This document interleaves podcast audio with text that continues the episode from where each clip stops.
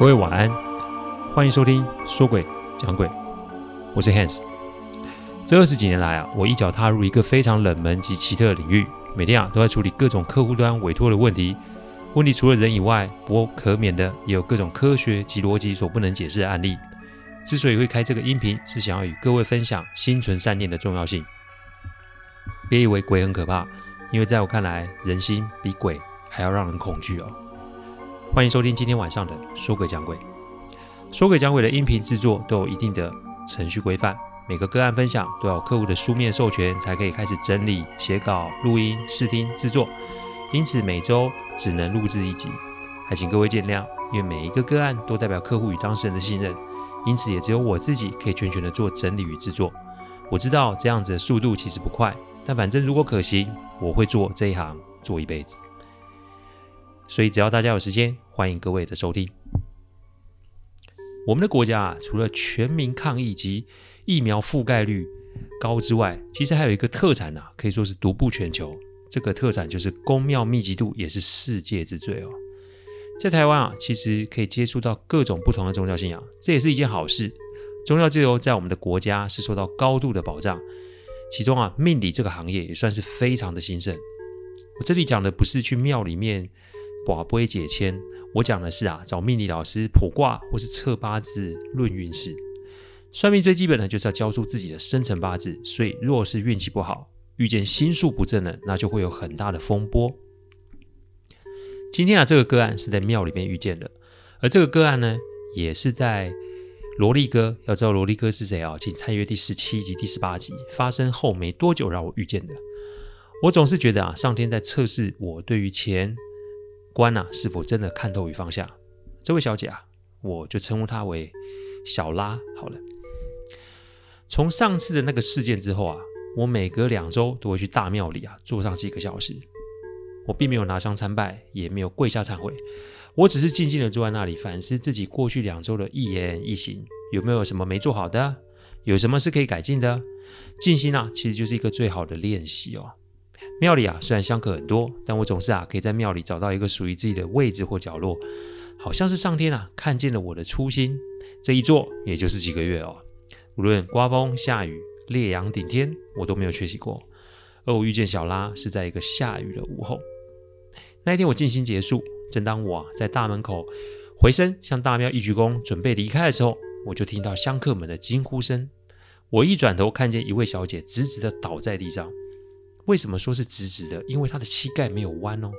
也许听众会觉得这没什么，但这位小姐好像是全身灌水泥，然后身体非常的重，几个人七手八脚都没有能够抬动她，而且身体很冰，好像是要摸到冰块的感觉，就像是手还没有摸到衣服，就会有一股感觉，有股冰凉的凉意哦，朝我们的手心袭来哦，活脱就像是个人体大冰块。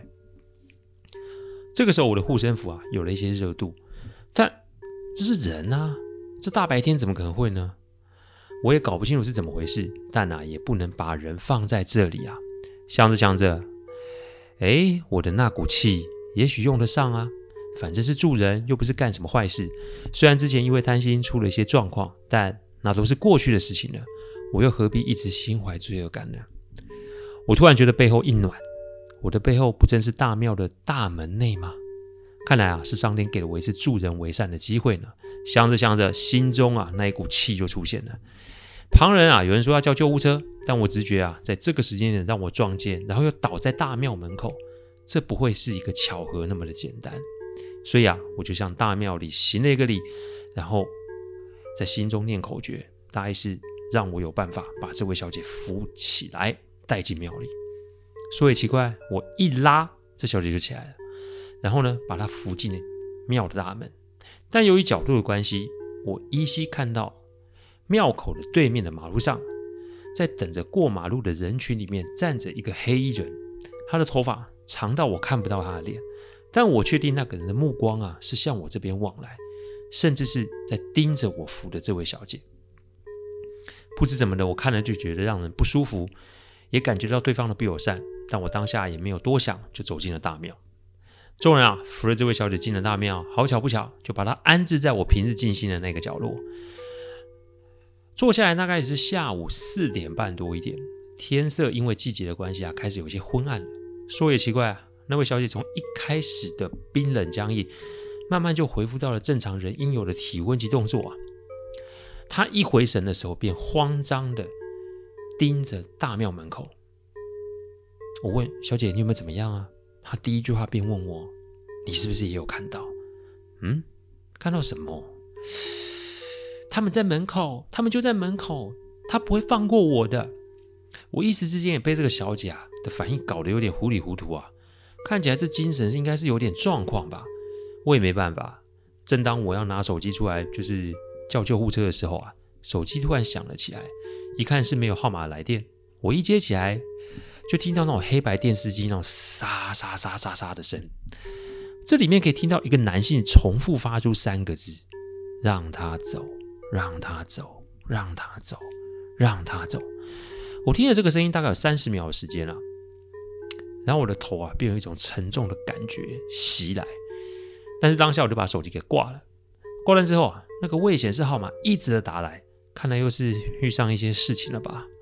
我去倒了一杯水给那位小姐，因为常去，所以跟里面的一些阿姨也熟识。我特意去找一位阿姨要了拜菩萨的水，反正就是让这位小姐姐喝下去。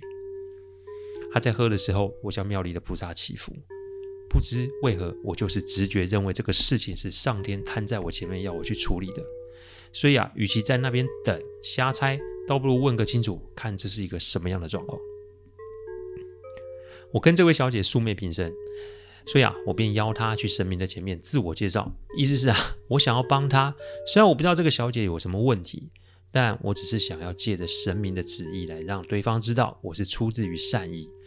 但我没有想到，我也是真的第一次看到神明借由跋杯啊来教训心术不正的人哦。我跋杯的第一个问题：神明在上，请问我是否可以帮这位小姐消灾解厄？跋杯。第二个问题，神明在上，这位小姐是不是被不好的东西给缠到了？信不？第三个问题，神明在上，这是不是您的安排让我遇见这件事？信不？第四个问题，神明在上，那个不好的东西是不是就在庙的外面？信不？第五个问题，神明在上，所以您是让我遇到又不让我处理是吗？信不？第六个问题，我问到第六个问题，其实心里面有点闷呐，就是。我是好心想要帮助人，但老天却不让我帮忙，那我要怎么做才行呢？不过等一下，因为我问了五个问题啊，那位小姐都还跪在神明前面一动也不动，而且她还全身发抖的把头啊给磕在地板上。要么是这位小姐是一位虔诚的信徒，不然的话，那就是这位小姐做了亏心事而不敢面对神明哦。所以我灵机一动，就在心中默念了第六个问题。第六个问题：神明在上，请问这事的始作俑者是这位小姐，那不干净的东西是她给招来的，对吧？信不会？看来问题啊不在外面的那个东西。这个时候我就想到那个瞪我的黑衣人，看来啊是跟着这位小姐来的。但这只是神明透过宝贝告诉我的讯息啊，我又要怎么跟这眼前的小姐讲嘞？好吧，那就来问第七个问题啊。第七个问题。神明在上，那还是让你呐跟这位小姐说好吗？信不。看来神明的意思啊就是如此了。我只好点点头啊，然后拍拍那位小姐的手臂，把杯拿到她的前面。我本来以为要解释很多，但我没有想到那位小姐，也就是小拉，拿了杯就开始口中念念有词的开始跋杯哦。那人家跋杯，我也不好意思在现场待着啊，因为这可能是人家的私事。那就再看看他保完后会有什么样的结论再说吧。正好赶上大庙的放饭时间，我便得空啊吃了好几碗稀饭，然后跟着阿姨啊话家常啊吃水果啊洗碗，直到全部弄完后，我还没有看见那位小姐起身呢。她仍是一问一丢，眼见外面的天色越来越暗，我就靠过去想问问她的状况，但我站在那里十几分钟，我发现她问的都是同一个问题，她祈求神明的原谅，但无奈就是没杯。他已经啊跪在那里搞了将近一个小时，看来神明啊并没有给他任何的机会。于是啊，我便屈身向前问他：“您到底发生了什么事啊？因为你一直这样跋下去也不是个办法，所以要不要跟我说说看，你怎么了？神明不给杯，一定有原因。我们把原因给找出来，也许啊才会有机会解决这个问题哦。”我说完，便向神明跋杯，把我刚刚的想法在心中默念了一遍。一拔下去，心背。我扶着他坐在我静坐的位置上，然后递上一碗热稀饭，先让他吃了暖暖身哦。他吃完后啊，就开始娓娓道来是发生了什么事哦。小拉是南部人，一毕业就北上工作到现在。去年啊，在年度考核的时候，部门主管有提到今年升职加薪的事情，但公司啊进了两个新人，无论是在学历能力都在小拉之上。也许啊是心理影响了工作表现，小拉的表现就开始起起伏伏，而且这也连带影响他的升职考核。主管的职务本来就是有能者居之，于是今年六月，小拉就被刷下来了。你要说心情好啊，才有鬼。所以啊，他就请了几天假回老家散散心。这妈妈一听到自己的女儿工作发展不顺，就开始拉着她求神拜佛。台湾的宫庙文化在世界可以说是有名的，所以啊，经由家中的长辈介绍，就找了一位命理老师。小拉说啊，那位老师住的地方有点远，而且是在一座山脚下。反正那一天啊，一进门，老师就说小拉卡到阴，最近非常不顺，所以啊，要求一尊神明啊回他住的地方供着。小拉说，他一进道场的时候啊，就有一种头晕的感觉，所以还真以为是自己有问题。然后老师话锋一转，就说公司的主管其实是有私心的，因此小拉被刷下来，全然啊不是他自己本身的问题。老师啊会施法帮他开运，但啊也要他的配合，那就是拿到同事的贴身物品，只要是同事用过就可以了。猜小拉这个神啊，请回家不到三天。刚升职的那位男同事就被踢爆，在公司睡了已婚的女同事，所以公司快速的将这位男同事解职，改为由另外女同事上任。但女同事上任不到一个月，她家中的长辈就出了意外，所以不得啊不离职回家照顾家人。短短的一个半月，小拉就从地狱到了天堂，因为这个位置就换她坐上去了。自从小拉坐上这个位置后啊，她三不五时就会在晚上梦到一群黑衣人，在梦里面，他们站在一个山脚下，然后跟着小拉指着一个类似矿坑的山洞给小拉看。只要梦的隔天，小拉的工作就会出状况，举凡跟其他部门有冲突啊，跟厂商沟通有问题啊，下属出错啊，上头老板给压力等。可是小拉遇见这些状况的时候，他就会记得那位师傅说的话：你只要跟着神像许愿即可。离奇的是，只要小拉许下了愿，通常三天内一定会实现。但只是这个愿望实现，通常会伴随着意外的发生，而且这都会让某些人受伤生病。这个神奇的巧合让小拉开始觉得有点怀疑。可是这个意外其实都没有死人，所以久了，小拉就开始觉得无所谓，反正人又没死嘛。但啊，这一切都在上周有了不同的发展。公司年度要竞标一个非常大的案子。小拉的部门啊，在这个案子里面扮演非常吃重的角色。这个案子如果要标到的话，公司就会更上一层楼。老板啊，下了死命令，要大家使命必达，而且还祭出非常优渥的奖励机制哦。但其实内行人都知道，这一次的竞争对手啊，其实非常的强劲，实力啊是在公司之上啊。直到投标前一天晚上，小拉躺在床上看着神像。心骨有心中有一股冲动，又想要走歪路。虽然他心中知道这么做是不好的，但公司也有许诺他，如果这一次得标的话，那他又有更好的发展。这个诱因啊，不能说不大。所以小拉还是做了一样的事，许完愿望他就睡了。隔天早上十点，他到了投标的现场，发现竞争对手竟然没有出现。小拉暗自的窃喜，以为一切都如他想象的进行。但我常说，上天给了你某些东西啊，那上天自然也会拿走某些东西。这个规则在人、神、鬼三界里面是通用的。那天，小拉的公司顺利拿下标案，全公司上下都沉浸在这个天大的好消息之中，但却没有人去想为什么竞争对手没有出现。大约是一个星期之后，小拉在跟主管吃饭的时候，才知道竞争对手啊为什么没有出现。原来是他们在开车来的路上发生了严重的车祸。车上的五个人死了三个人，两个人重伤。小拉听到之后，开始心里开始发慌啊！这该不会是跟我许的愿望有关系吧？这晚上回到家之后，不知道是不是心理作用，以前看了会心安的神像，今天看了怎么会多了一丝丝狰狞感？而且神像的嘴角好像是在笑，看着让人直发毛。那天晚上，他又梦到了那群黑衣人在山脚下，不过这一次黑衣人的手上多了铁链。小拉发现自己啊，全身被铁链给捆绑住。黑衣人呢，只是把小拉拖向那个山洞里面。小拉在梦中奋力的挣扎，好不容易醒来。本来以为是场噩梦，但他一醒来，就看到那个本来放在神桌上的神像，就静静的坐在他的枕头旁边，而那个脸是真的在狞笑。他发了狂似的跳了起来，什么都没带就跑了出来。那个时候是凌晨四点半，他到便利商店坐到中午才敢回家。可是他回家的时候，看到那个神像换了个位置，这只神像是在玄关的地上。小拉一开门就看到神像冲着他笑，然后厕所里也传出铁链的拖地声，他吓得拿了包包就夺门而出哦。他回想这一阵子发生的事情，这不是什么巧合，所以他想要确认那个命理师是什么人。他打了电话回家要跟母亲问问，结果母亲正好在家里煮饭。一听到电话，走了神，结果让热油给烫着了大腿，人、啊、送去医院急诊哦。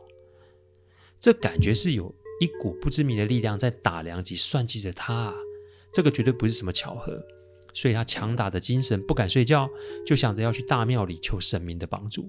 但沿路啊就是状况百出，叫不到车，搭错捷运，走错路，一整天下来已经搞得自己是精疲力竭了。直到最后走在大庙门口的时候。真的是走不动了，他觉得自己就像是被铁链给全身捆绑住，又沉又重，这才在我们的面前昏倒了。他在昏迷的梦境里面啊，还是梦到那群黑衣人把他往洞里拖。不过铁链突然变得很烫，黑衣人发出了怪叫声，然后铁链拿不住，他用力的挣脱，然后就发现自己在庙里面了。我听到了就了解，在跋杯的时候为什么神明是这么说，但他为什么跋不杯？我便问他：“你跟神明到底说了些什么？”他面露尴尬神色，说：“他其实没有跟神明说实话，然后在心里面一直避重就轻，只希望神明可以帮他解决邪神的问题。但他既没有承认自己的错误，也没有说要付出什么样的代价。难怪神明不要我多事去管啊！原来是因为这位小姐的居心不正啊！所以我就告诉他：人心啊，比鬼还要可怕。”那位命理师啊，心术不正，但若不是你自己啊，也居心不良的话，也不至于落得这般下场啊。但你我今天会在这里遇见，不会是个巧合，所以上天要帮你，你必须先得诚实面对才行。如果你不这么做，那我真的就爱莫能助了。小拉瞪大眼看着我，因为我说的每一句话都戳中了他的软肋。讲真的，做法害人啊，不会受到人世间法律的制裁。但终究难逃良心的谴责，所以啊，只有他在神明前面真的忏悔，否则神仙也难救他现在的状况啊。他咬了咬牙，在地上一跪，结果还是没杯。看来小拉还是不想说实话，我只好往后一站，然后跟他说声祝你好运，我就离开了。因为神明给我的提示就是要我多不要多管闲事。小拉跪在地上，错愕的看着我，无奈的笑笑，耸耸肩，就转身离开了。但当我走出大庙门口的时候，刚在扶小拉看见黑衣人的地方，这个时候多了很多个黑衣人，而且他们手上都握了一条铁链。我与他们在马路两边啊，互相的凝视。我算了算啊，对方大概有三十来个。我觉得小拉这一次恐怕没有那么好运了，这该怎么办呢？我站在大庙门口，迟迟没有离开。但神明给我的指示就是不要多管闲事。我到底该怎么办才好呢？那一个没有显示的号码又打来了，我是接还是不接呢？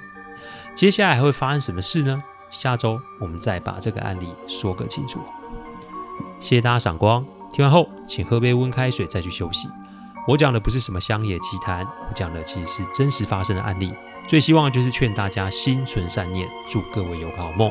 我们下周再来说鬼讲鬼，各位晚安。